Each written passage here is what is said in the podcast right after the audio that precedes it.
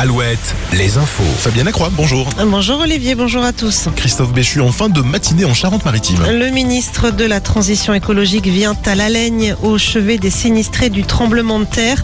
Il se rendra ensuite en début d'après-midi dans une autre commune particulièrement touchée, Mosée-sur-le-Mignon dans le sud de Sèvres. Hier, ce sont les orages qui ont provoqué des perturbations, des inondations et des coupures de courant, notamment en Anjou, mais aussi euh, sur les rails pour la circulation des trains en Pays de la Loire. En Charente-Maritime, une enquête est en cours après la profanation d'une vingtaine de pierres tombales dans les cimetières des communes de Tugéras, Saint-Maurice et Chartuzac dans le sud du département. Ce sont les employés d'une entreprise de pompes funèbres qui ont fait la découverte vendredi matin. Sur la route, attention, si vous prenez la 11 au niveau d'Angers la nuit, sachez que l'autoroute sera fermée cette semaine de 20h à 6h du matin dans les deux sens, entre les sorties 15 et 18, euh, pour des travaux de maintenance et d'entretien dans le tunnel d'Angers-Avrier. Dernière épreuve du bac pour les séries générales et technologiques. C'est le début du grand oral aujourd'hui. Les passages sont étalés jusqu'au 30 juin. Les résultats du bac seront publiés le 4 juillet prochain.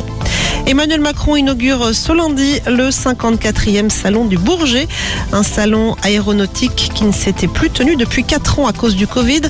Plus de 160 avions seront exposés jusqu'à dimanche. En rugby, les héros malheureux sont de retour à La Rochelle. Les Maritimes ont été accueillis hier soir à la mairie au lendemain de leur cruelle défaite en, finale du top 14 face à Toulouse au Stade de France.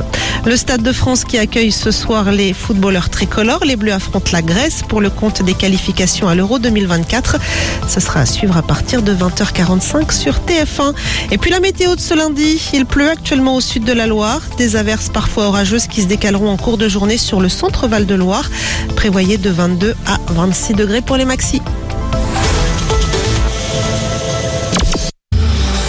Renault. Vous les pros, vous devez sans cesse optimiser. Optimisez votre temps pour passer d'un chantier à un autre. Optimisez le chargement de votre matériel. Nouvel utilitaire Renault.